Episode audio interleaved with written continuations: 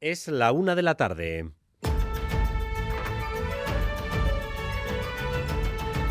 Crónica de Euskadi con Dani Álvarez.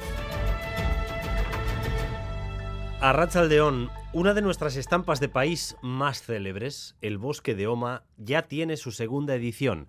Ya está inaugurado en su nuevo emplazamiento y como lo tenía en mente el propio Ibarrola, pero incluso en una versión mejorada, con más hectáreas, con más árboles y todo más fiel a la idea original. Mañana arrancan las visitas siempre con reserva previa. Hoy se ha hecho un pase para la prensa en el que ha estado Xavier Madariaga. Arrachaldeón, Xavier.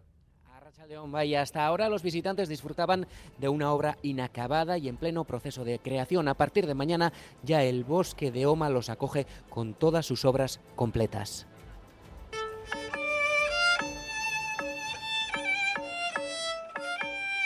Honor el nuevo Bosque de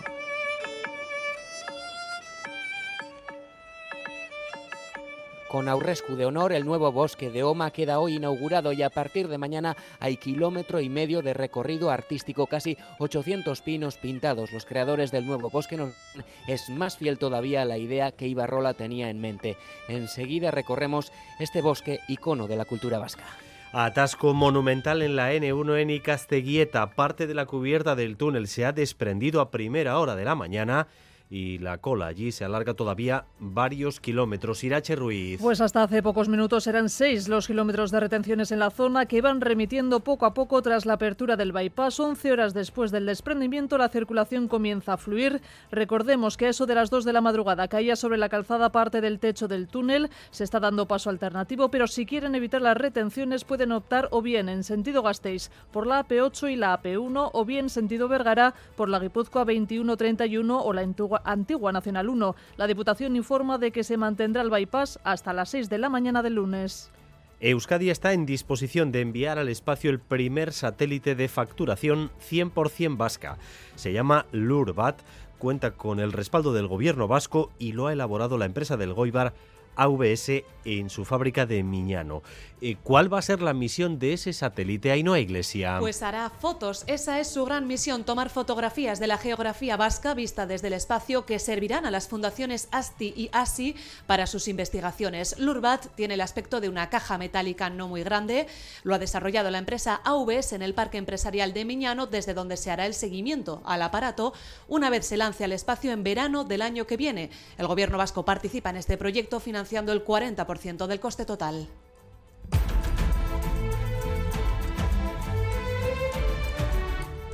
La moda es la segunda industria más contaminante del mundo, pero a la vez la ropa que nos ponemos define nuestra identidad y es también una fuente de empleo y de negocio muy importante. Hoy BBK Cuna ha presentado una encuesta sobre cómo queremos que sea la moda del futuro y la respuesta ha sido abrumadora. Se reclaman etiquetas con más información para poder comprar sostenible, tiendas con servicio de reparación y contenedores de reciclaje y los más jóvenes también quieren ropa para alquilar. La moda, por tanto, ha de ser verde. El politólogo Braulio Gómez ha dirigido este estudio. Ha cambiado el paradigma de, del futuro. Nuestro futurismo es mucho más eh, de visibilizar eh, paisajes sostenibles que tecnológicos. Ahora cuando les pones a, a soñar, pintan árboles. Antes pintaban robots, antes pintaban coches volando y ahora pintan árboles. Iñaki Martínez de Luna recibe el premio Manuel Lecuona de Eusko Ikaskuntza 2023. Sociólogo e investigador en el ámbito de la sociolingüística, Martínez de Luna recibe el galardón por toda la labor realizada en torno al euskera. A lo largo de sus casi 40 años de carrera profesional, ha compaginado la actividad científica con su compromiso activo en Euskaltzaindia, Eusko Ikaskuntza o la Universidad del País Vasco. Iñaki Martínez de Luna reconoce que no se esperaba el reconocimiento y se muestra muy agradecido. Supone un reconocimiento de, años de trabajo silencioso en el tejido social, organizativo, institucional, pero siempre en la misma dirección. Trabajo pues por nuestra comunidad, por nuestra cultura, por nuestra lengua Y vamos también con lo más destacado del deporte. Álvaro Fernández Cadierno, Arrachaldeón. Arrachaldeón hasta cuatro citas hoy, dos días de baloncesto. En la Euroliga se juega el Panathinaikos Basconi a las ocho y cuarto y en la Lep Oro a las ocho el GBC Fuenlabrada. En fútbol tenemos partido en Ipurúa en segunda, Eibar Valladolid 9 de la noche y también tenemos derby en balonmano Liga Sobal 8 y media Anaitasuna Vidasoairun. Viernes de nubes y claros y una leve bajada de las temperaturas en la mitad sur. Por la tarde no se descartan lluvias ocasionales en la costa, allí el viento va a soplar con intensidad y las temperaturas máximas no superarán los 20 grados. A esta hora se registran 18 en Bilbao, 17 en Donostia y en Bayona, eh, con lluvia todavía allí, 14 grados de temperatura en Vitoria-Gasteiz y en Iruña. Gracias un día más por elegir Radio Euskadi y Radio Vitoria para informarse. Raúl González y José Ignacio Revuelta se encargan de la dirección técnica y María Cereceda de la coordinación. Crónica de Euskadi con Dani Álvarez.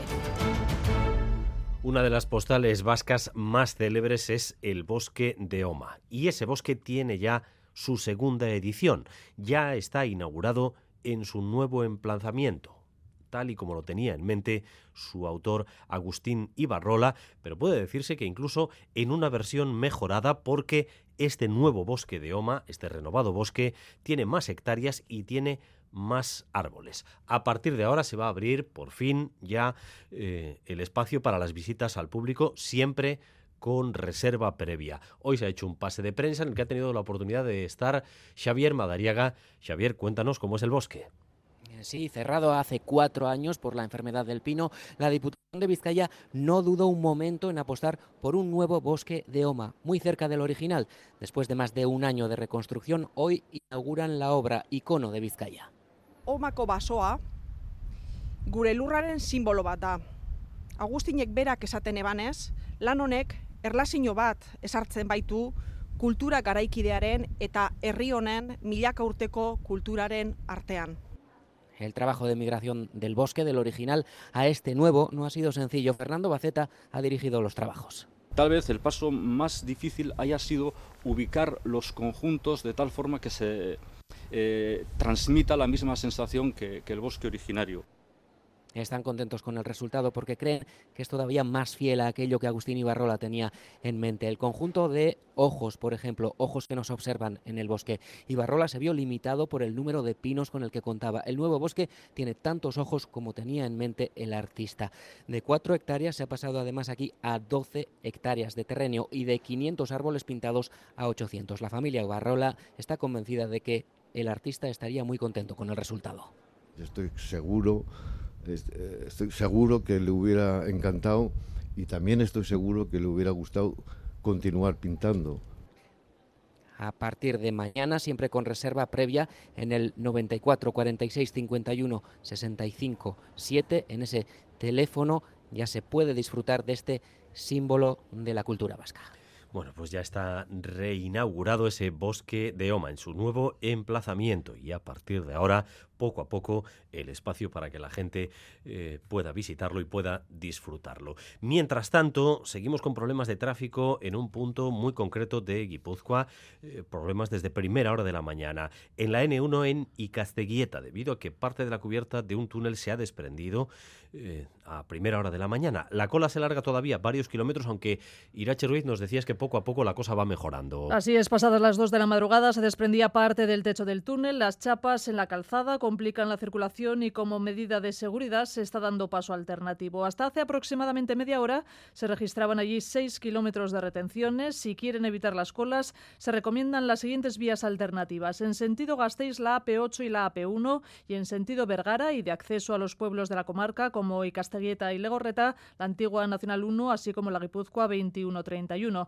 La Diputación está analizando el alcance de los daños. Estima que el fin de semana será el tiempo necesario para acometer una actuación provisional que garantice la seguridad y ha decidido extender ese bypass hasta las 6 de la mañana del lunes. Una de la tarde y nueve minutos. Euskadi está en disposición de enviar al espacio el primer satélite de facturación 100% vasca. Ese satélite se va a llamar Lurbat, cuenta con el apoyo del gobierno vasco y lo ha elaborado una de las empresas del sector, la empresa del Goibar AVS, en su fábrica de Miñano. Vamos a contarles qué misión va a tener ese satélite, de capital 100% vasco. Ahí no hay iglesia. Lurbat, descrito para no expertos en el tema, es una especie de caja metálica no demasiado grande, pesa 57 kilos, con una especie de brazo saliente y cuenta con paneles solares y varias antenas, entre otros. Será lanzado al espacio en solo unos meses, en junio de 2024, desde una base de California. ¿Y para qué va a servir? Pues se va a encargar de hacer fotografías, fotos de la Tierra desde el espacio, que después servirán a ASTI y a ASI para sus trabajos de investigación. También tomará fotografías de otros puntos de la Tierra que después podrían ser vendidas para otros diferentes proyectos. Lo ha desarrollado la empresa AVS, Added Value Solutions, de El Goibar, con sede también en el Parque Empresarial de Miñano, aquí en Vitoria-Gasteiz, que es donde ha sido presentado con la presencia del Endacari y de la consejera Arancha Tapia. También desde Miñano será controlado porque aquí se ubicará la estación de seguimiento. El gobierno vasco participa en ese proyecto, ha aportado el 40% del coste total, que asciende a 12 millones de euros, y el Endacari ponía en valor que una empresa empresa vasca se codee con la NASA.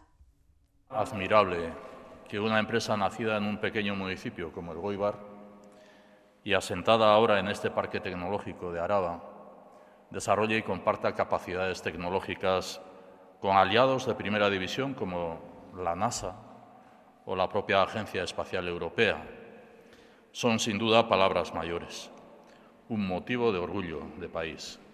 Un orgullo de país con nombre propio, Lurbat, y de fabricación 100% vasca, que si todo sigue su curso cruzará el espacio en solo ocho meses. La ciudadanía vasca demanda vestir ropa sostenible, completamente biodegradable, que se fabrique respetando condiciones laborales dignas y con la prohibición de utilizar granjas animales. El paradigma ha cambiado y está empujando a la industria cambiar. Estamos hablando de la industria de la moda, la segunda más contaminante del mundo. Las personas solo quieren comprar la ropa que necesitan. Escuchan. La ropa de antes me gusta más que la que viene ahora. Mejor calidad, ahora más cara y peor calidad. Yo prefiero pagar un poco más y que sea buena calidad. A nivel medioambiental, cuanto más dure la ropa, menos, menos desperdiciamos o menos reciclamos o, tiramos y, eso haría que produjéramos menos, con lo cual al producir menos pues contaminaríamos menos también. Deberíamos resetear la mente global e intentar eh, no acostumbrar y sobre todo a las nuevas generaciones que están cada vez más de quiero estrenar, quiero estrenar, quiero estrenar, que vean o que intenten ver al menos eh, que esto no puede continuar así porque es que nos vamos al garete. Yo creo que tendríamos que ser más conscientes de los hábitos que tenemos y reducirlos para ayudar al medio ambiente. Estas voces eh, representan parte del nuevo proyecto de BBK Cuna. Ha presentado su tercer estudio. A empleo, alimentación, le sigue ahora este sobre la moda del futuro. La mayoría quiere que vistamos respetando el medio ambiente y consideran frustrante no tener en el etiquetado, como sí ocurre en el caso de la alimentación, más información para poder comprar de forma más sostenible. Natalia Serrano. La industria de la moda sí ya se mueve porque la tendencia, el paradigma ha cambiado. Ese 72% al que le gustaría comprar solamente la ropa que necesita y el 35% que no quiere tirar ropa o el 44% que quiere que se reduzcan las colecciones de temporada están consiguiendo ya que la industria comience a transformarse como la del automóvil. Pero se debería mover más porque si se escucha a la ciudadanía soñando a futuro, ellos piden más. Es que hay una demanda muy potente eh, de que se genere más información en el futuro en el mundo de la moda. O sea, la ciudadanía se, imagina, ¿no? Eh, eh, un futuro en que en la etiqueta, ¿no? en la etiqueta cuando vaya a comprar la ropa en el 2050, pues venga la huella de carbono como en la alimentación, y un 80% quiere comprar en tiendas físicas, no online, con servicios de reparación, con ropa para alquilar, y hay algunas, y también de segunda mano, y también con contenedores para reciclar, y otra vez más información. Es que hay una demanda muy potente eh, de que se genere más información en el futuro en el mundo de la moda. Braulio Gómez, el politólogo responsable del estudio, nos ha apuntado otra clave, o tal vez la clave, son los jóvenes. Le gustaría que no hubiera género en la ropa del, futuro. Eh, entre los jóvenes también, saber en qué condiciones laborales se ha hecho la ropa y saber con qué materiales se ha hecho, de crear más información a la hora de comprar en el futuro, pues de cómo se ha hecho y quién lo ha hecho y en qué condiciones lo han hecho. Así que la conclusión es que si antes lo vieron en empleo y alimentación, ahora en moda, ven cómo la ciudadanía, cuando se le deja soñar, refleja que ha cambiado el paradigma y tal vez por supervivencia quieren soñar en verde. Reflexiones sobre el futuro de la industria de la moda, insistimos, a día de hoy todavía la segunda más contaminante, aunque el paradigma, según esta encuesta realizada en nuestro país, eh, está cambiando o ha cambiado ya definitivamente. Y en Navarra casi la mitad del alumnado afirma haber sufrido acoso escolar presencial en el último año. Un 35% dice haber sufrido también ciberacoso.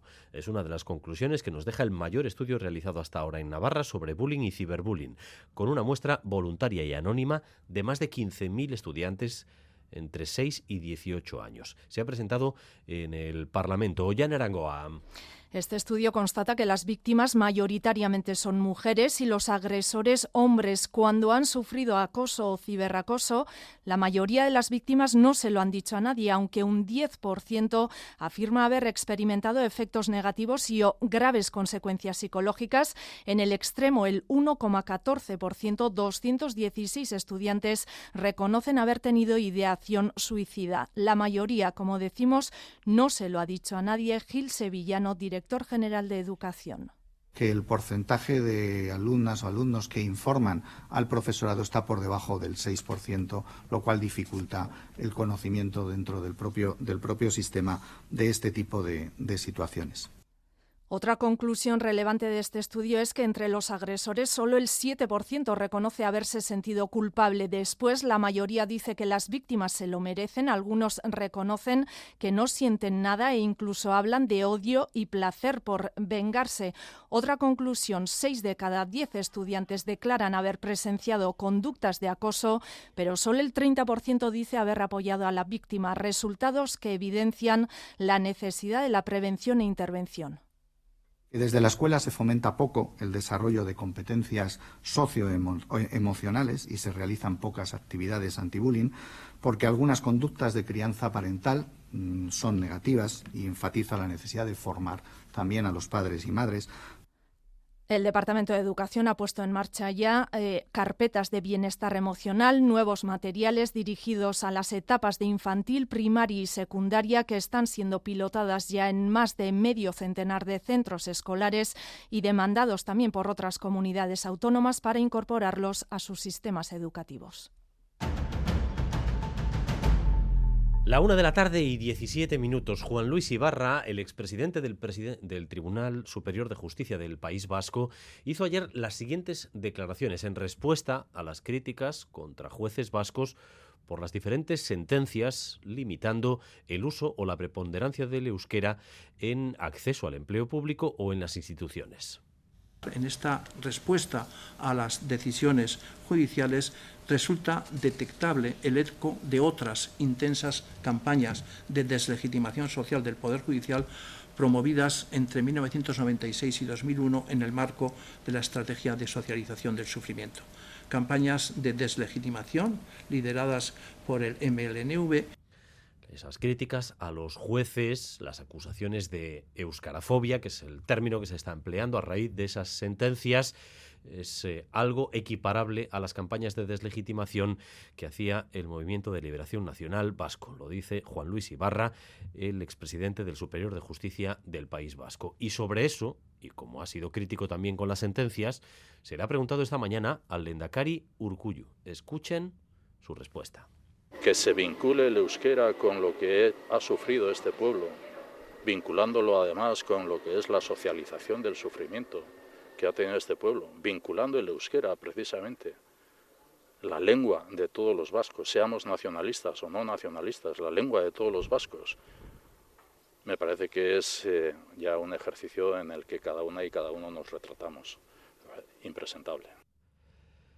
Una de, la, una de la tarde y 19 minutos, impresentable, dice el Lendakari, eh, sobre esas declaraciones de Juan Luis Ibarra. Mientras tanto, el proyecto de presupuestos para 2024 está ya en el Parlamento. Esta mañana el consejero de Economía y Hacienda, Pedro Azpiazu, ha hecho entrega del mismo a la presidenta de la Cámara, Bacarcho Tejería. Así que ahora empieza su tramitación hasta que el 22 de diciembre se debatan y se aprueben en el Pleno, Ainhoa. Sí, los presupuestos ya están en la Cámara y han sido remitidos a los partidos políticos para que los analicen. A las 9 de la mañana se producía la entrega de manos de Azpiazu a Bacarcho Tejería, que le entregaba, como en los últimos años viene siendo habitual, un cartel con un QR que la presidenta ha escaneado. A partir de aquí, el calendario marca que del 6 al 8 de noviembre todos los consejeros y consejeras van a comparecer para detallar las partidas de sus departamentos y al día siguiente el consejero de Economía y Hacienda empezará una ronda de contactos con todos los partidos salvo Vox. Estos podrán presentar enmiendas y tras un debate de las enmiendas a la totalidad,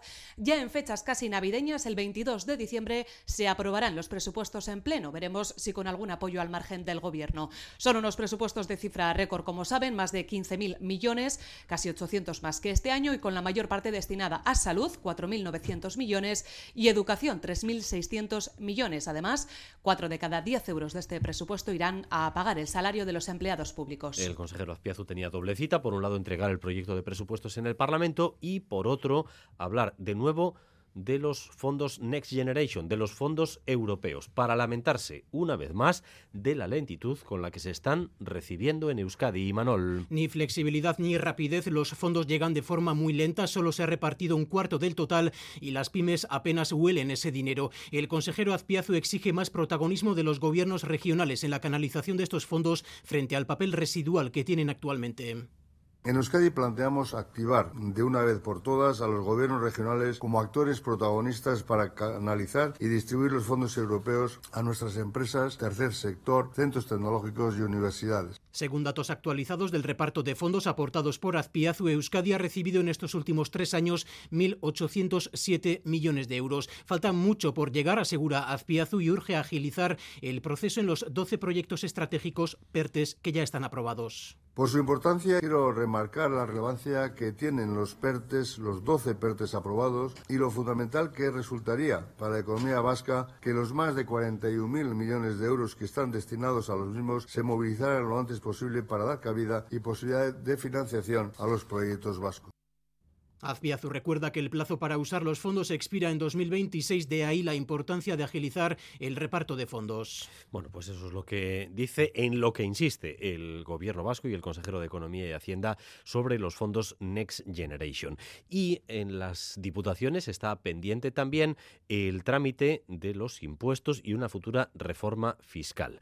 El impuesto a las grandes fortunas va a recaudar muy poco en Guipúzcoa. Lo ha dicho esta mañana aquí en Radio Euskadi, en Boulevard, la diputada general Eider Mendoza. Sin embargo, si se compara eh, nuestra fiscalidad con la que hay ahora mismo en España, Euskadi es eh, capaz de recaudar mucho más porque ha mantenido el impuesto de patrimonio. Ha explicado esto tras las críticas de El Carrequín y Euskal Herria Bildu a la definición del nuevo proyecto en los impuestos, Fermín Alberdi.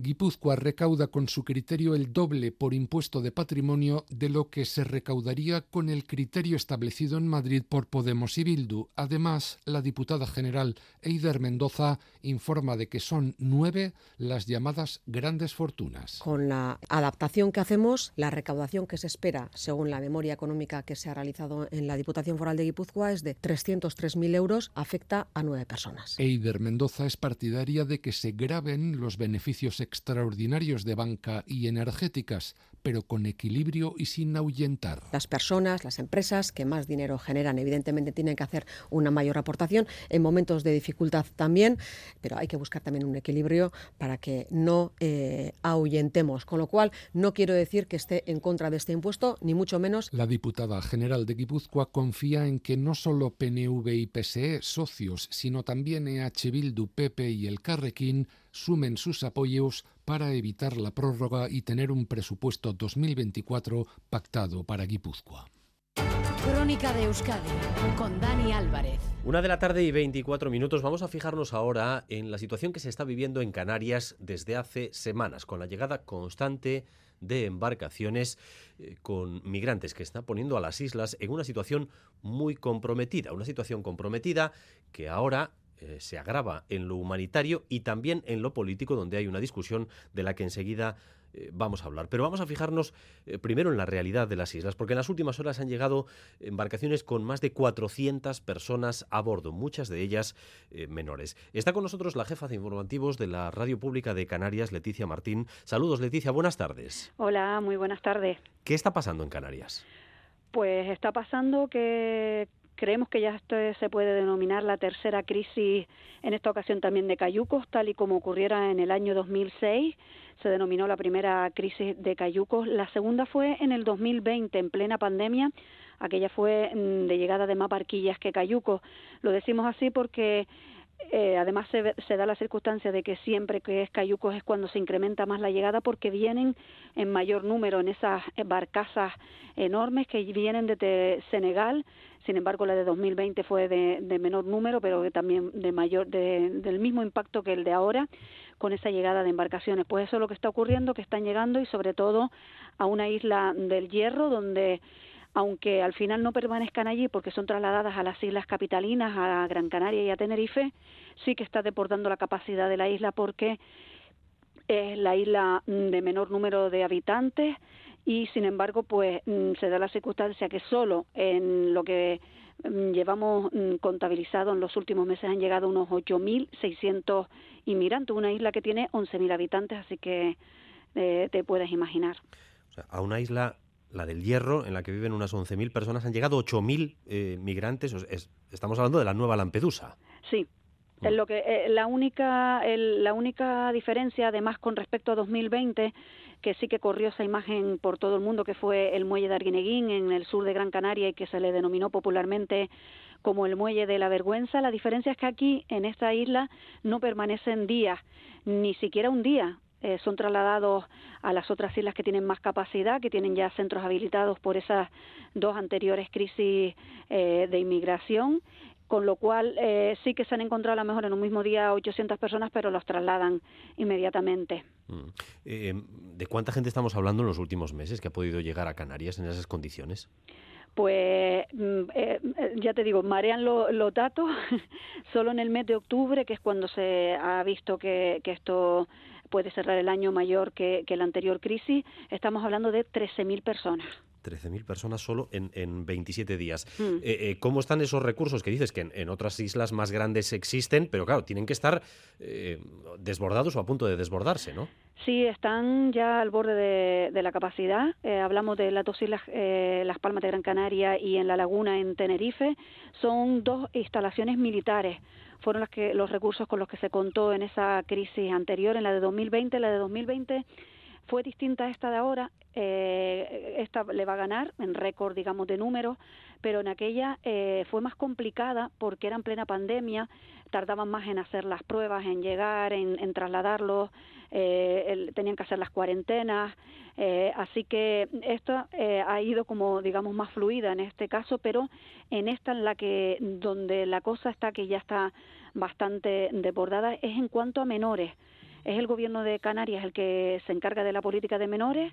Ya sabemos que en la de mayores se están desviando y es donde está ahora la polémica a la península, pero la, sin embargo en los de menores sí que no hay recursos. Hoy mismo en, eh, aquí en estos micrófonos en Canarias Radio, el viceconsejero de Bienestar Social ha, ha lanzado un SOS porque ya ni siquiera hay camas literas para poder eh, tener a esos niños y niñas. Hay un total de 4.400 que, que están en esas instalaciones y, y todavía esperando a unos 2.000 que les hagan las pruebas para valorar si son menores o si ya son mayores. Pues Leticia, muchísimas gracias por haber estado con nosotros en directo. Un saludo y ánimo. Muchísimas gracias por eh, escuchar un poquito más, que parece que cuando hablamos de números, cifras, no se quedan en, en, lo que es la problemática, ¿no? Que son personas que están huyendo de África y que hay que buscar una solución más allá de, de esta de hablar de manera temporal. Mm. Sin duda, Leticia Martín, la directora de informativos de la Radio Pública de Canarias, explicando eh, esta tercera crisis migratoria que se está viviendo en Canarias y que en lo político ha reavivado el discurso anti-inmigración de Vox Madrid y Sarobaza. Sí, esta noche Salvamento Marítimo, lo escuchábamos, ha rescatado a más de 400 personas en Canarias, 29 de ellas eran menores de edad, lo acabamos de escuchar, en lo que va de octubre han llegado a las islas 13.000 personas, más de 5.000 han sido trasladados a la península y 36 de ellas a la comunidad autónoma vasca. El director de Migración y Asilo del País Vasco decía esta mañana en Euskadi Ratia que se está trabajando de forma coordinada entre las comunidades y el gobierno. Xavier Legarreta. Gunean ja hogeta masei pertsona heldu ziren Euskadira, e, egia da migrazioaren fenomenoa e, ba, ondo, ondo planifikatzeko eta eta eta bueno, lanildoak sortzeko ba, bueno, ba, derrigorrezkoa da koordinazioa eta bueno, momentuz ba, ba hori koordinazioa badago. Discrepan totalmente, sin embargo, desde el Partido Popular habla de descoordinación. Los populares siguen con su ofensiva en contra de la migración y de la actuación del gobierno. Alberto Núñez Feijó en Canal Sur Radio sin hablar con las autoridades que los han de atender, sin hablar con las comunidades autónomas, pues lo que están haciendo es pues metiéndolos en aviones y dejándolos en paradas de autobús o en otros lugares. Pues Esto evidentemente es una absoluta descoordinación, es una enorme improvisación más duro es el tono de la ultraderecha. Desde Vox acusan al gobierno de atraer a las personas migrantes. Pues acaban de responder desde el Ejecutivo a estas acusaciones. Fernando Grande Marlasca. Es la manifestación de una ignorancia, creo que importante, sobre la entidad del desafío que afrontamos y poca seriedad en la valoración de una cuestión que nos debería de tener a todos trabajando en el mismo sentido. Añade el ministro del Interior en funciones que la coordinación de las instituciones puede ser mejorable, pero que eso no permite que se puedan lanzar discursos populistas como los de la derecha y ultraderecha que rozan la xenofobia. La una y media de la tarde, así están las cosas, esta crisis migratoria en Canarias, una más, aprovechada para llevarla a la política, a la discusión política por parte de Vox y en este caso también con el concurso del Partido Popular, que no solo no rehuye el debate, sino que también eh, sigue la estela de la formación de Santiago Abascal en algunos aspectos. Seguimos adelante ahora para actualizar la información del tiempo y el tráfico eh, con Euskalmet, Arrachaldeón. Caixo Arrachaldeón, la tarde se presenta con nubes y claros sin descartar algún chubasco disperso, aunque sería algo local. El viento va a seguir soplando del suroeste, un viento molesto, racheado, que seguirá siendo intenso en zonas expuestas, sobre todo de Vizcaya y Álava. Y es el viento el que va a seguir siendo protagonista el fin de semana. Un viento que va a ser intenso, soplando con rachas muy fuertes, superando los 100 km por hora en zonas expuestas de Vizcaya y Álava, sobre todo en el oeste mañana, pero en el resto será intenso. Y con este viento irán pasando nubes medias y altas, pero mañana en general el tiempo se mantendrá seco. Sin embargo, el domingo la llegada de un nuevo frente podría aumentar la nubosidad y es probable que se produzcan algunos chubascos, sobre todo por la tarde. El fin de semana el ambiente también va a ser más templado, con máximas que se van a situar por encima de los 20 grados en la vertiente cantábrica y serán algo más bajas en la vertiente mediterránea. Y la última hora del tráfico con novedades en ese punto de Icaste Guieta, en el túnel donde se ha desprendido parte de la cubierta a primera hora de la mañana porque parece que la situación en la zona se alivia. Irache Ruiz. Sí, remite el bypass abierto hace una hora, ha desbloqueado el colapso. A esta hora, en el túnel de Castelleta, en sentido Bilbao, densidad de tráfico sí, pero se han disipado las colas que han llegado a superar, recuerden, los 6 kilómetros durante toda la mañana. Por otro lado, en la Nacional 634, en Usurbil, han colisionado tres coches. Se mantiene allí cortado uno de los carriles, también en sentido Bilbao. Y a partir de las 2 y cuarto aquí en Radio Euskadi, Quirola al día, la información deportiva de la que vamos a tener un avance ahora con Álvaro Fernández Cadierno. Arrachaldeón, Álvaro. Arrachaldeón, Dani, empezamos con Valverde, que acaba de hablar ahora mismo Lezama sobre el rival del domingo, el Valencia. Para nosotros es un partido, efectivamente, en el que jugamos contra un rival con el que queremos marcar diferencias. Si podemos, ahora estamos por delante y no queremos que, que nos que nos cojan. Desde luego es un partido importante para definirnos en el sentido y para seguir avanzando en la, clasificación. El Athletic, que también ha pedido ya a socios y abonados que se abstengan de realizar cánticos e insultos ofensivos eh, para con el rival u otros estamentos que dicen perjudican al club tanto en lo económico como en lo que tiene que ver con la imagen.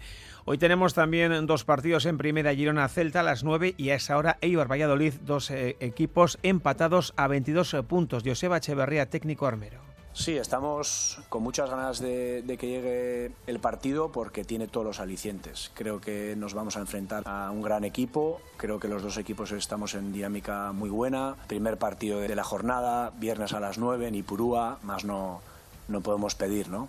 Segundo duelo de este viernes, Euroliga de baloncesto, Panathinaikos, Basconia, 8 y cuarto. Hay muchas bajas, pero Sede Kerkis apuesta por el triunfo.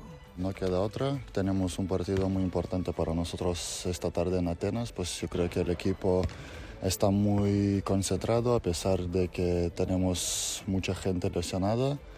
Eh, vamos a, a luchar a muerte con los que estamos.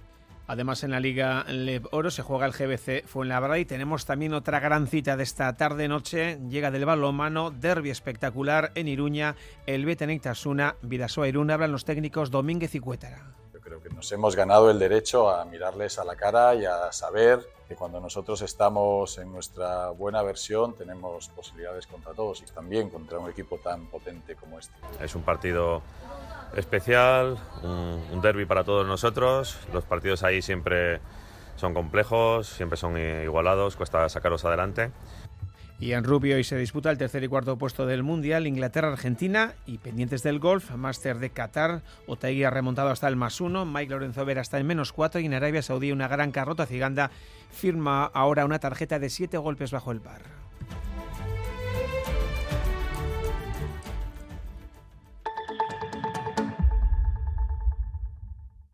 Llega el sorteo 11 del 11 de la 11, el sorteo que más da. Un momento, un momento, un momento. ¿Qué pasa? ¿Cómo que más da? ¿Qué más te dará a ti? Que son 11 millones. Vamos a ver cómo te lo explico. Como son 11 millones y 11 premios de un millón lo que da, pues es el sorteo que más da. ¿Cómo que qué más da? Pues tú mismo. Pero a mí no me da igual. Son 11 millones, ya te lo digo. Bueno, ya está a la venta el sorteo 11 del 11 de la 11. Un premio de 11 millones y 11 premios de un millón. El sorteo de la 11 que más premios millonarios da. A todos los que jugáis a la 11, bien jugado. Juega responsablemente y solo si eres mayor de edad. Este domingo en Crónica de Euskadi fin de semana entrevista a Laura Garrido, secretaria general del PP Vasco. Será a las ocho y media en Radio Euskadi. Una de la tarde y 36 minutos. Continuamos en esta crónica de Euskadi con más noticias y más información en directo para ustedes hasta las dos y cuarto. Lo acaban de escuchar. El próximo domingo entrevista aquí en Radio Euskadi con la secretaria general del PP Vasco, Laura Garrido, ante un congreso, el del PP en la comunidad autónoma vasca que se acerca a su renovación con Javier de Andrés, ya casi presidente virtual. Será el próximo día 5 de noviembre cuando tome posesión oficialmente de ese cargo en sustitución, dando el relevo a Carlos Iturgaiz. En la crónica política seguimos precisamente porque ante la inminente recta final de la ley de educación en el Parlamento y las discrepancias entre el PNV y el PSE y Euskal Herria Bildu por el asunto de los modelos lingüísticos, hoy ha salido el director de programa de Euskal Herria Bildu a hacer un planteamiento para tratar de desatascar esa situación y su planteamiento en qué consiste. Y Manuel Manterola. Bueno, para EH Bildu mantener los modelos, pretender actualizarlos y además dar prioridad a los proyectos lingüísticos de cada centro, todo a la vez y en la misma ley es imposible.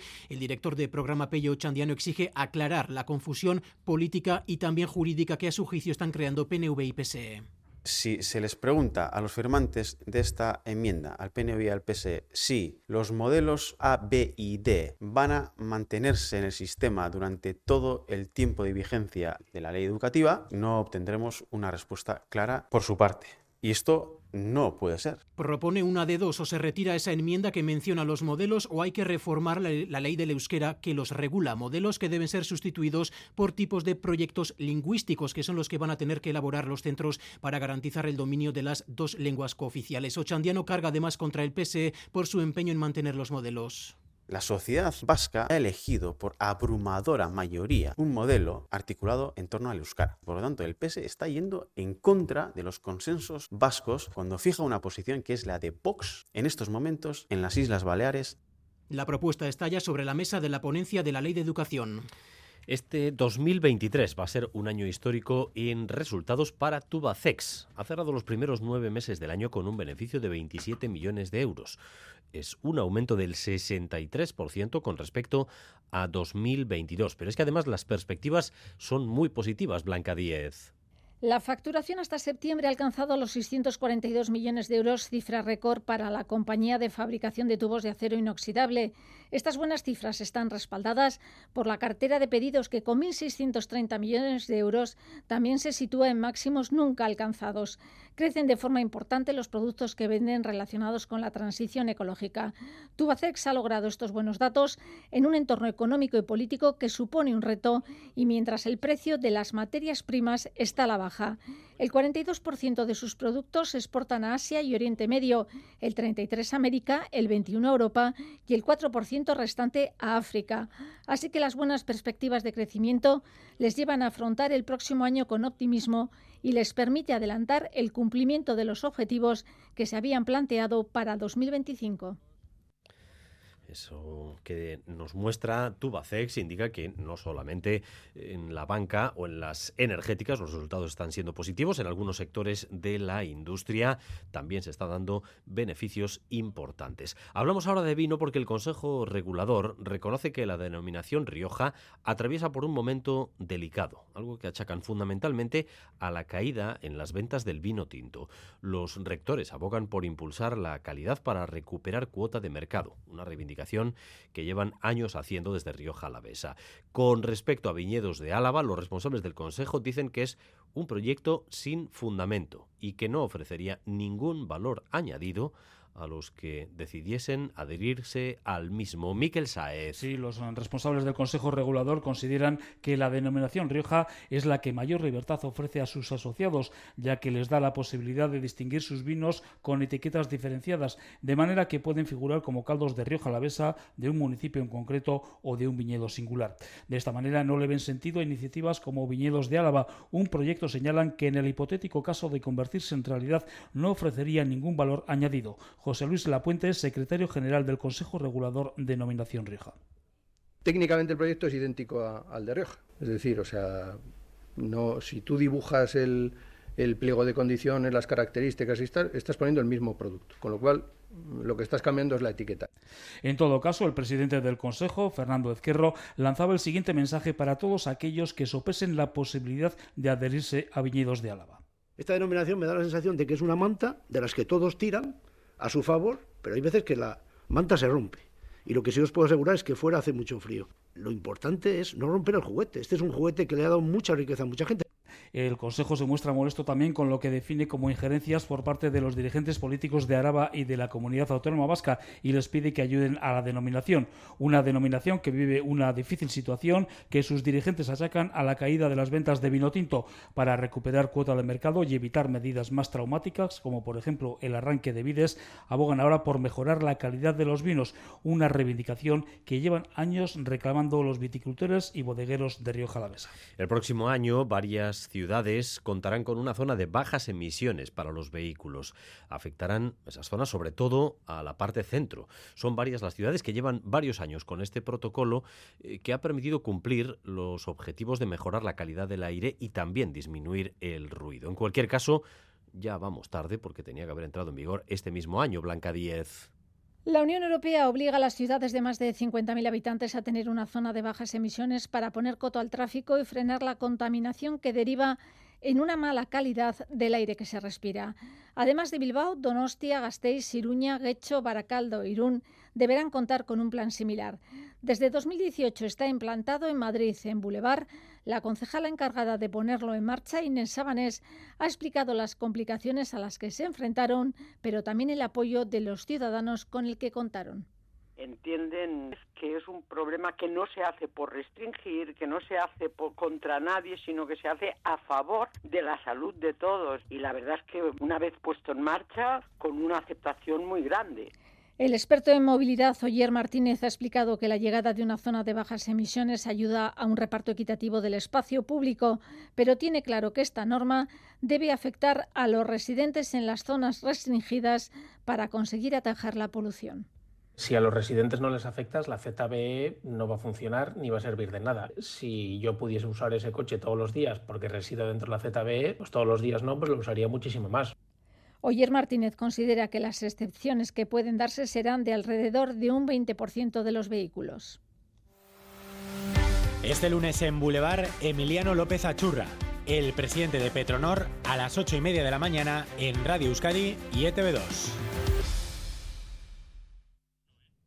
Una de la tarde y 43 minutos vamos a mirar ya la actualidad internacional, fijándonos en la situación de Gaza, en su situación humanitaria que se degrada día a día. Por el puesto de Rafah pasan solo unos pocos camiones cada jornada y a este ritmo el comisionado general de la Agencia de la ONU para los Refugiados ha dicho eh, que van a poder aguantar pocos días más. Óscar Pérez. Philippe Lazzarini ha asegurado esta mañana que hay gazatíes que ya están pasando hambre. En sus hospitales dice que hay combustible solo para un día. Gaza is on the brink of a massive health hazard Gaza está al borde de un riesgo sanitario masivo. Crece el peligro de que se extiendan enfermedades, ha explicado Lazzarini esta mañana en Jerusalén. Saben que hay combustible en un almacén, pero para poderlo traer de allí necesitarían que pararan los bombardeos. Hasta el momento, la Agencia de Naciones Unidas ha perdido más de medio centenar de sus trabajadores. Today, at least 57 colleagues of mine are confirmed killed.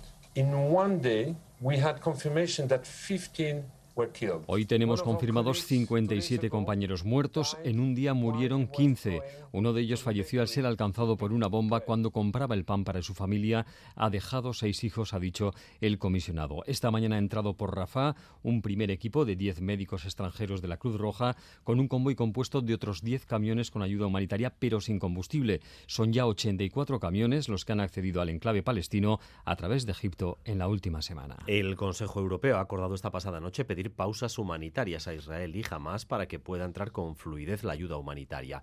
Hoy esa reunión de los líderes de los 27 continúa en Bruselas con otros asuntos sobre la mesa. Sí, y que también son importantes. Inmigración, economía, la guerra de Ucrania y el apoyo sobre todo al gobierno de Kiev. En esta última cuestión ya se ha hecho notar la nueva postura del nuevo primer ministro eslovaco que no esconde su afecto a Rusia. Bruselas, Amaya, Portugal, Arracha León. A Rachaldeón, ayer escuchábamos al primer ministro húngaro Víctor Orbán presumiendo de su discutida reunión con Putin en China, de ser el único Estado miembro que trabaja de verdad en pos de la paz.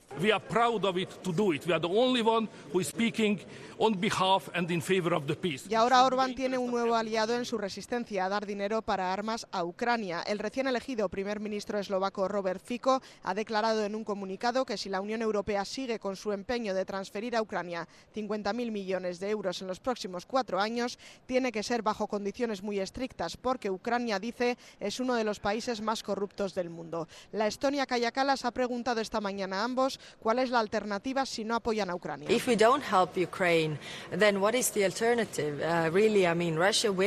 El presupuesto europeo hasta el 2027 es un asunto que deben acordar los Estados miembros por unanimidad, pero las pegas de Hungría y Eslovaquia respecto a esos 50.000 millones de euros no son el único obstáculo. Tampoco se ponen de acuerdo los 27 en si ese dinero debe salir de otras partidas o aumentando el presupuesto. Hoy no va a ser, pero quieren llegar al acuerdo antes de que acabe el año.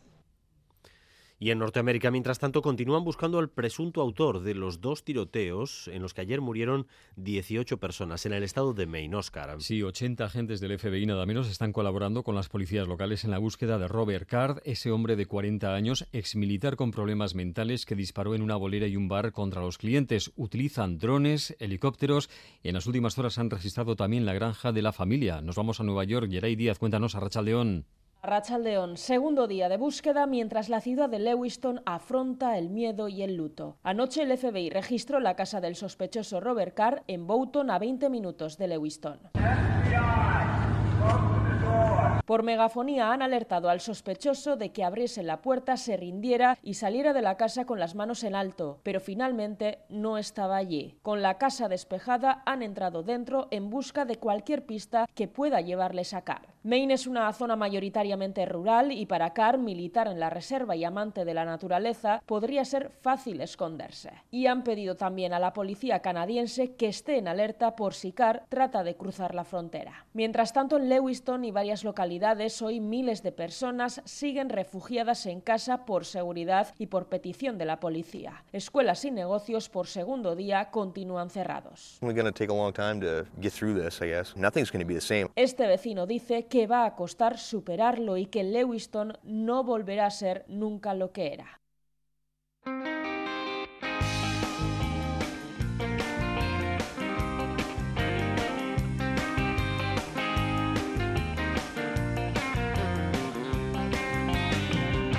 Lo que me invade. Todo viene de dentro. Nunca lo que me sacie, siempre quiero lo hambriento. Todo me queda grande para no estar contigo. Sabes, quisiera darte siempre un poco más de lo que te pido. Sabes que soñaré si no estás que me despierto. Sabes que quiero más. No sé vivir solo con cinco sentidos. Este mar cada vez guarda más barcos hundidos.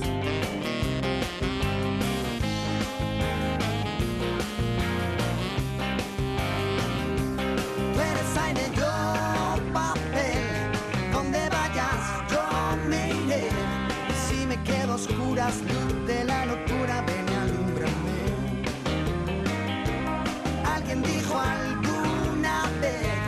10 minutos para llegar a las 2 de la tarde y ahora vamos con Galder Pérez. Arrachaldeón, Galder. Arrachaldeón, Dani. Cultura.eus con ustedes a partir de las 3 y 5 hablando, entre otras cosas, de Fito, porque esta mañana se ha presentado eh, una biografía eh, de Fito, pero es una biografía en forma de cómic. ¿A ti cómo te gustaría que te Pues hagan esto o del que te cómic hicieran tiene la- que molar, ¿no? Hombre, el cómic mola mucho, Dani.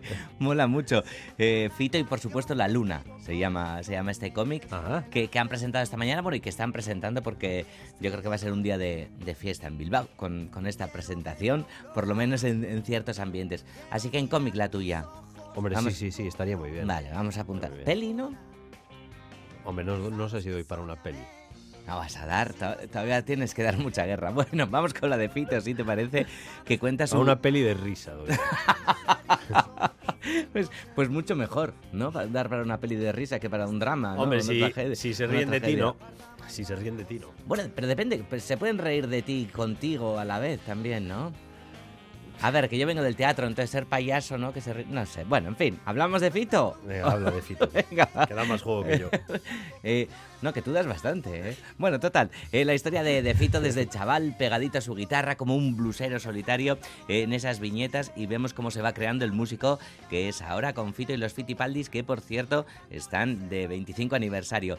Este cómic es un trabajo súper coral, el guion es de dos grandes biógrafos de la música, los Quiques, Quique Babas y Quique Turrón, y participan, atención, una decena de ilustradores de la escena del cómic actual. Es decir, como decimos, un trabajo súper coral y con un montón de gente participando. Y mira qué bonito, como contaba Fito esta mañana en Boulevard, la dimensión que adquiere para él que su biografía salga en viñetas. Incluso de niño yo hice un, eh, estos cursos FEAC, era dibujante de historietas, de cómics, te lo juro que sí, pero es muy niño hablo, ¿eh? Y bueno, eso que es un, es, fue toda, fue increíble cuando me, propusieron hacer una biografía, pero en formato cómic, ¿no? O sea, he pasado a estar en la dimensión de Mortadelo.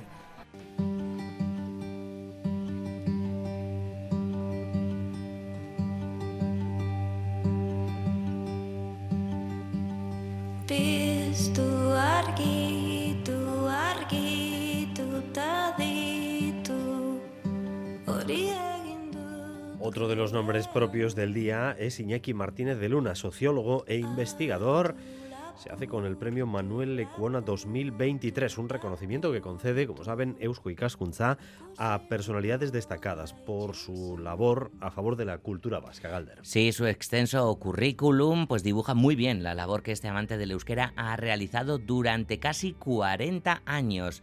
Martínez de Luna ha trabajado en instituciones como la propia Eusko Ikaskuntza, Euskaltzaindia, la Universidad del País Vasco o el Clúster de Sociolingüística, del que es, por cierto, uno de sus fundadores. El jurado destaca su clara vocación por la innovación, por abordar ámbitos desconocidos y generar sinergias. Asimismo, destaca también su intensa labor en favor del euskera en Álava. Iñaki Martínez de Luna no esperaba ser premiado y, cómo no, agradece la puesta en valor de tanto trabajo realizado en silencio, necesario, dice, para la supervivencia del euskera. Euskal Herria, gracias a los esfuerzos realizados en favor del euskera, pues eh, lejos de desaparecer, la lengua eh, se está revitalizando. En ese sentido, pues pues bueno, ánimos de cara al futuro. El trabajo parece que está bien planteado, bien orientado. Eh, la sociedad en general apoya al euskera, lo ve como un valor, como un tesoro cultural que tenemos aquí, que tenemos que cuidar. Y bueno, pues en esa línea es muy importante también seguir trabajando.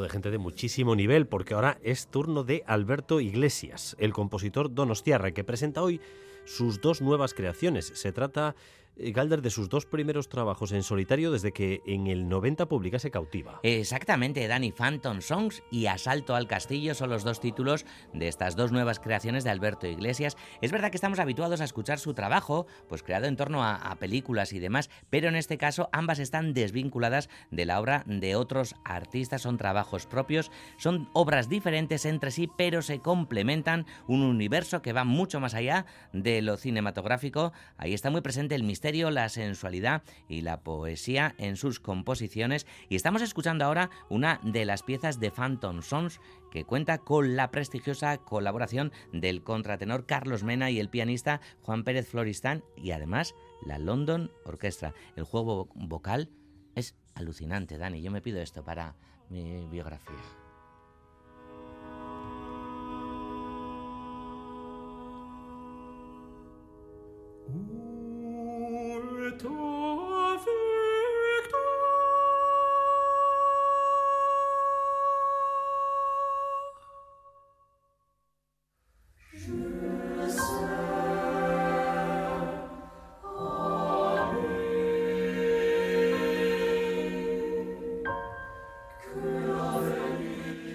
La música de Alberto Iglesias nos lo ha puesto fácil para hablar de cine en Donostia, cine eh, de género porque hoy comienza la semana de cine fantástico y de terror. Efectivamente, la edición número 34 ya que va a comenzar con esa peli francesa de la que ya hemos hablado aquí, Vermin, La Plaga.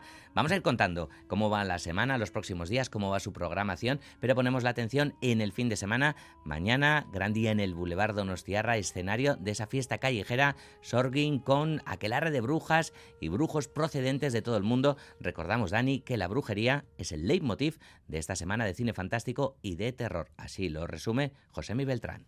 La figura de la bruja, pues eh, vista en este caso incluso desde la historia de las corrientes del feminismo, ¿no? Y como esa figura de la bruja en, en el cómic, en la televisión, en el cine, bueno, ha podido er, ir evolucionando y está evolucionando muchísimo en los últimos años. Yo arriba en las colmenas lo veo bien. Me basta con que te sientes a hablar con él. Y si no, siempre puedes hacer como tu madre. Mira al otro lado. Enrico, ¿tú crees que cuando estaba en la tripa de Ama algo salió mal?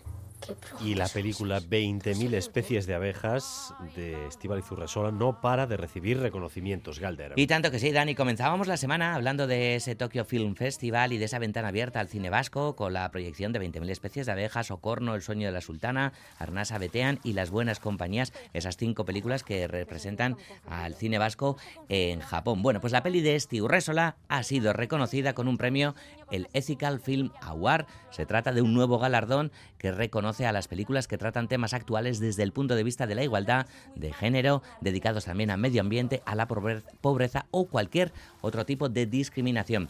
Y una cosa te voy a decir, Dani, em, eh, Estíbaliz Urresola desarrolló su película 20.000 especies de abejas en la residencia artística Una habitación propia.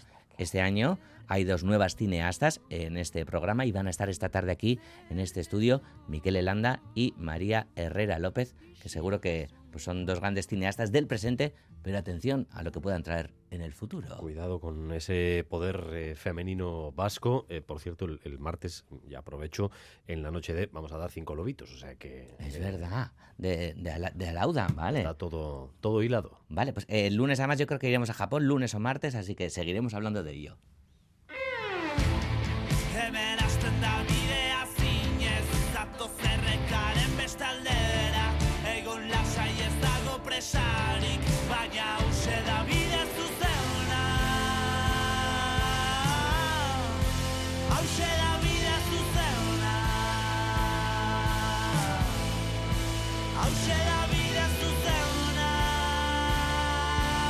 Y además Sibyl Bedi va a ser uno de los protagonistas del concierto especial que el domingo por la tarde ofrecerá la Pamplonesa con motivo de la segunda edición de sus premios solidarios. Y sí, más. Sí, reconocerá a las asoci asociaciones ASIAC y Saporeac, pero Dani, pues una de las grandes citas del fin de semana mañana en el BEC con Ura Berevidean.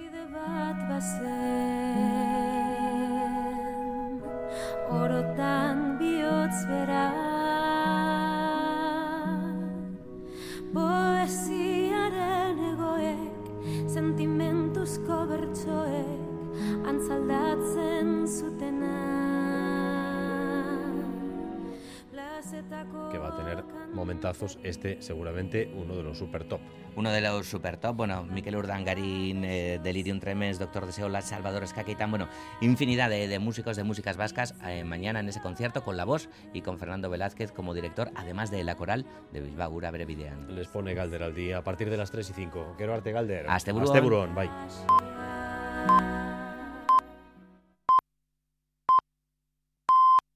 Son las 2 de la tarde.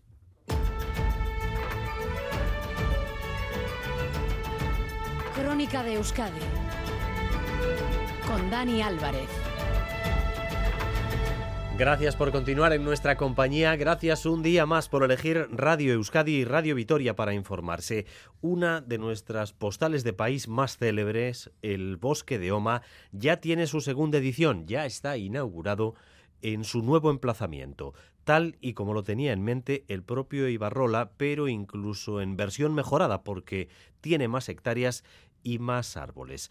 Ahora es el turno de las visitas, las visitas para conocer el nuevo bosque de Oma. Pero antes se ha hecho un pase para la prensa y lo ha podido visitar, entre otros, nuestro compañero Xavier Madariaga. Xavier, cuéntanos. Sí, acabamos de llegar del bosque, que es kilómetro y medio de recorrido artístico entre cómodas pistas rodeadas de coloridos pinos que cuanto, cuando les pega el sol destacan todavía mucho más.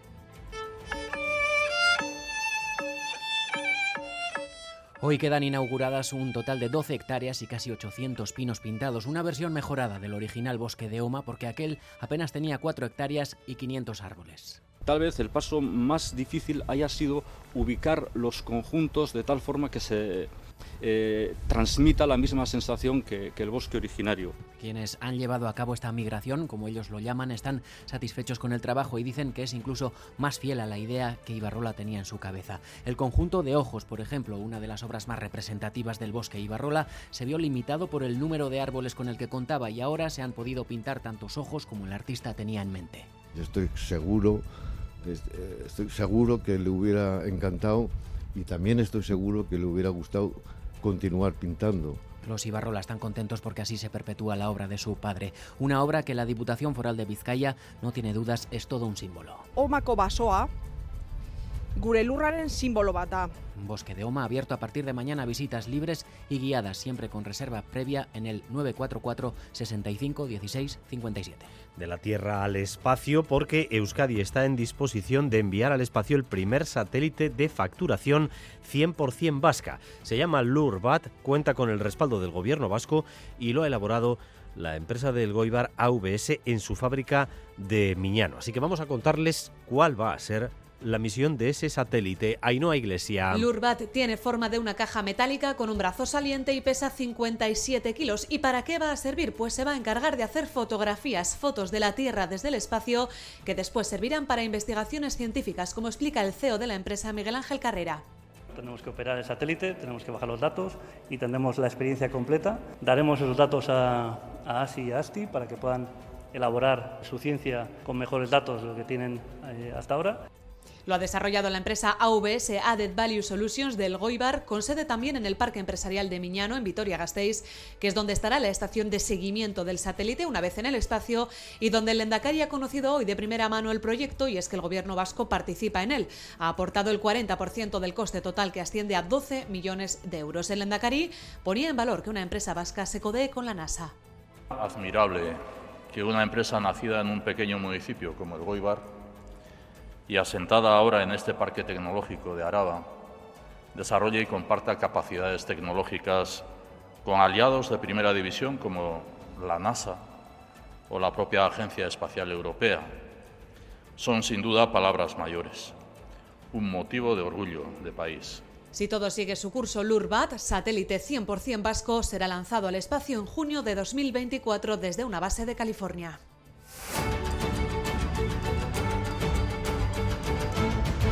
Las 2 de la tarde y cuatro minutos. El Lendakari, tras ese mismo acto, ha respondido a las palabras que ayer pronunció el que fuera presidente del Tribunal Superior de Justicia del País Vasco, Juan Luis Ibarra.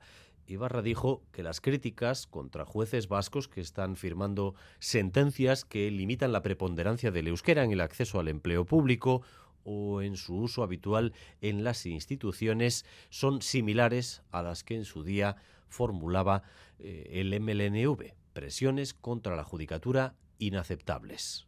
El Endacari Urcuyu le responde esto. Que se vincule el euskera con lo que ha sufrido este pueblo, vinculándolo además con lo que es la socialización del sufrimiento que ha tenido este pueblo, vinculando el euskera precisamente, la lengua de todos los vascos, seamos nacionalistas o no nacionalistas, la lengua de todos los vascos. Me parece que es eh, ya un ejercicio en el que cada una y cada uno nos retratamos impresentable.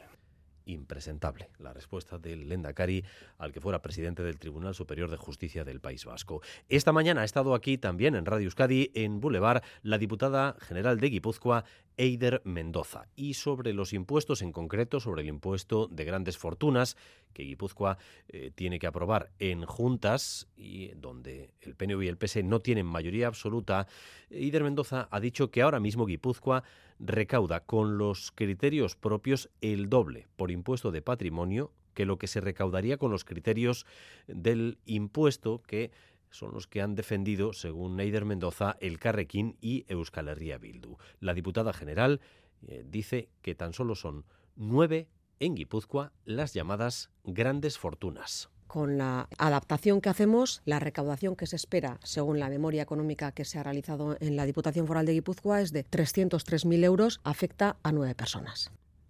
Eider Mendoza, partidaria también de que se graben los beneficios extraordinarios de la banca y de las energéticas, pero con equilibrio y sin correr el riesgo de ahuyentar. Y Euskal Herria Bildu quiere dejar fuera de la futura ley de educación los modelos lingüísticos A, B y D.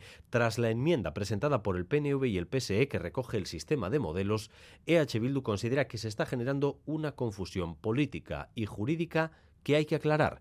El director de programa de la formación soberanista, Pello Chandiano, ha dicho que si, tal y como dijo el consejero Bildarratz, se trata de actualizar los modelos, la futura ley debe concretarlo. Así que plantea la retirada de esa enmienda en cuestión y también hace un llamamiento al PNV para que aclare su postura. Pello Chandiano hacemos esta propuesta que va dirigida a encauzar la crisis abierta. Y en síntesis, la propuesta consiste en definir una tipología de proyectos lingüísticos para sustituir los modelos A, B y D. Ha llegado el momento de tomar decisiones y aquí algunos y algunas no quieren o no se atreven, por lo que sea, a decir lo que piensan. Ese es el problema. Y eso, pues es un problema político de primer orden. Dos de la tarde y siete minutos. El tercer estudio de BBK Cuna para llevar la voz de la ciudadanía al centro de la decisión gira en torno a la moda. El primero fue sobre empleo, el segundo sobre alimentación y ahora es la moda del futuro. La mayoría de las personas encuestadas en este estudio quiere que vistamos respetando el medio ambiente. Consideran frustrante no tener en el etiquetado más información para poder comprar de forma sostenible. Se reclama un etiquetado similar al que se da en la alimentación en lo que es la segunda industria más contaminante del mundo. Natalia Serrano. La industria de la moda ya se mueve porque la tendencia ha cambiado. Ese 72% al que le gustaría comprar solamente la ropa que necesita y el 35% que no quiere tirar ropa o el 44% que quiere que se reduzcan las colecciones de temporada están consiguiendo que la industria comience a transformarse como la del automóvil, pero si se escucha a la ciudadanía soñando a futuro tendrán que cambiar más. Es que hay una demanda muy potente eh, de que se genere más información en el futuro en el mundo de la moda. O sea, la ciudadanía se, imagina, ¿no? Eh, eh, un futuro en que en la etiqueta, ¿no? en la etiqueta cuando vaya a comprar la ropa en el 2050, pues venga la huella de carbono.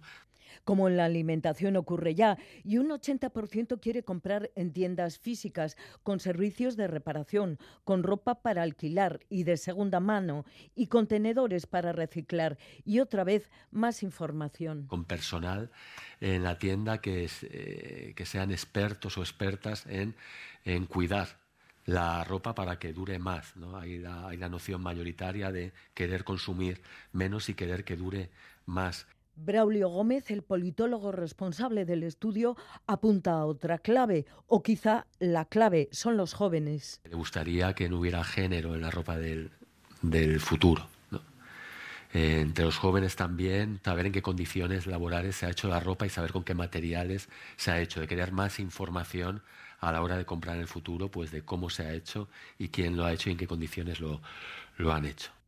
Así que la conclusión es que si antes en empleo y alimentación, en moda, cuando a la ciudadanía se le deja soñar, refleja que ha cambiado el paradigma y tal vez por supervivencia sueñan en verde. Esta misma tarde BBK Cuna va a desarrollar un coloquio en su sede de eh, Bilbao precisamente sobre el futuro de la moda con personas implicadas dentro de la industria. Y el Consejo Regulador de Rioja reconoce que la denominación Rioja Alavesa Rioja atraviesa un momento delicado, algo que achacan fundamentalmente a la caída en las ventas del vino tinto. Así que defienden impulsar la calidad para recuperar cuota de mercado, una reivindicación que, como saben, llevan años haciendo desde Rioja Alavesa. Con respecto al proyecto Viñedos de Álava, los responsables del Consejo de La Rioja creen que es un proyecto sin fundamento, que no ofrecería valor añadido a los que quisieran adherirse al mismo. Miquel Saez. Los responsables del Consejo Regulador consideran que la denominación Rioja es la que mayor libertad ofrece a sus asociados, ya que les ofrece, les da la posibilidad de distinguir sus vinos con etiquetas diferenciadas, de manera que pueden figurar en ellas como caldos de Rioja Alavesa, de un municipio en concreto o de un viñedo singular. De esta manera no ven sentido ni fundamento a iniciativas como Viñedos de Álava. Un proyecto señalan que en el hipotético caso de convertirse en realidad no ofrecería ninguna ventaja José Luis Lapuente es secretario general del Consejo Regulador de Denominación Rioja. Técnicamente el proyecto es idéntico al de Rioja. Es decir, o sea, no, si tú dibujas el, pliego de condiciones, las características y tal, estás poniendo el mismo producto. Con lo cual, lo que estás cambiando es la etiqueta. En todo caso, el presidente del Consejo, Fernando Ezquerro, lanzaba el siguiente mensaje para todos aquellos que sopesen la posibilidad de adherirse a viñedos de Álava. Esta denominación me da la sensación de que es una manta de las que todos tiran a su favor, pero hay veces que la manta se rompe. Y lo que sí os puedo asegurar es que fuera hace mucho frío. Lo importante es no romper el juguete. Este es un juguete que le ha dado mucha riqueza a mucha gente. El Consejo también está molesto con lo que define como injerencias por parte de los dirigentes políticos de Araba y de Euskadi y les pide que ayuden a la denominación, una denominación que vive una difícil situación que sus dirigentes achacan a la caída de las ventas de vino tinto para recuperar cuota de mercado y evitar medidas más traumáticas como por ejemplo el arranque de vides, abogan ahora por mejorar la calidad de los vinos, una reivindicación que llevan años reclamando los viticultores y bodegueros de Río Jalavesa. Situación cada vez más comprometida por la crisis migratoria en las Islas Canarias. En las últimas semanas, miles de personas han llegado a las islas, especialmente a la pequeña isla del Hierro, poniendo los servicios al límite. De tal manera que eh, las personas que llegan, muchas de ellas menores, migrantes menores están siendo trasladados a otras comunidades autónomas de la península para aligerar una situación que nos describía así Leticia Martín, la jefa de informativos de la Radio Pública de Canarias se da la circunstancia de que siempre que es cayucos es cuando se incrementa más la llegada porque vienen en mayor número en esas barcazas enormes que vienen desde Senegal a una isla del Hierro. Sí que está deportando la capacidad de la isla porque es la isla de menor número de habitantes. Solo en lo que mm, llevamos mm, contabilizado en los últimos meses han llegado unos 8.600 inmigrantes, una isla que tiene 11.000 habitantes. 8.600 migrantes en el último mes a la isla del Hierro, una isla en la que viven 8.000 personas, 13.000 en total a las Canarias solamente en los 27 días que llevamos del mes de octubre. Esto está reavivando el discurso antiinmigración de Vox y parece que el Partido Popular ha decidido sumarse eh, a esta estela porque está criticando al gobierno de España por su gestión de la situación. Madrid y Sarobaza. Eso es, Vox ha reavivado su discurso antimigración. La ultraderecha acusa al gobierno de atraer a las personas migrantes y culpa a la migración de la bajada salarial o del empeoramiento en las condiciones laborales. Pues el Partido Popular, lejos de condenar estas afirmaciones, se ha sumado a las críticas en contra de la migración y la actuación del gobierno. Alberto Núñez Feijo en Canal Sur Radio sin hablar con las autoridades que los han de atender, sin hablar con las comunidades autónomas pues lo que están haciendo es pues metiéndolos en aviones y dejándolos en paradas de autobús o en otros lugares. Pues Esto evidentemente es una absoluta descoordinación, es una enorme improvisación. Los populares hablan de ausencia total de una política migratoria de Estado, pues el Gobierno ya ha respondido a estas declaraciones. Fernando Grande Marlasca es la manifestación de una ignorancia, creo que importante, sobre la entidad del desafío que afrontamos y poca seriedad en la valoración de una cuestión que nos debería de tener a todos trabajando en el mismo sentido. Añade el ministro del Interior que la coordinación de las instituciones puede ser mejorable, pero que esto no permite que se puedan lanzar discursos populistas que rozan la xenofobia.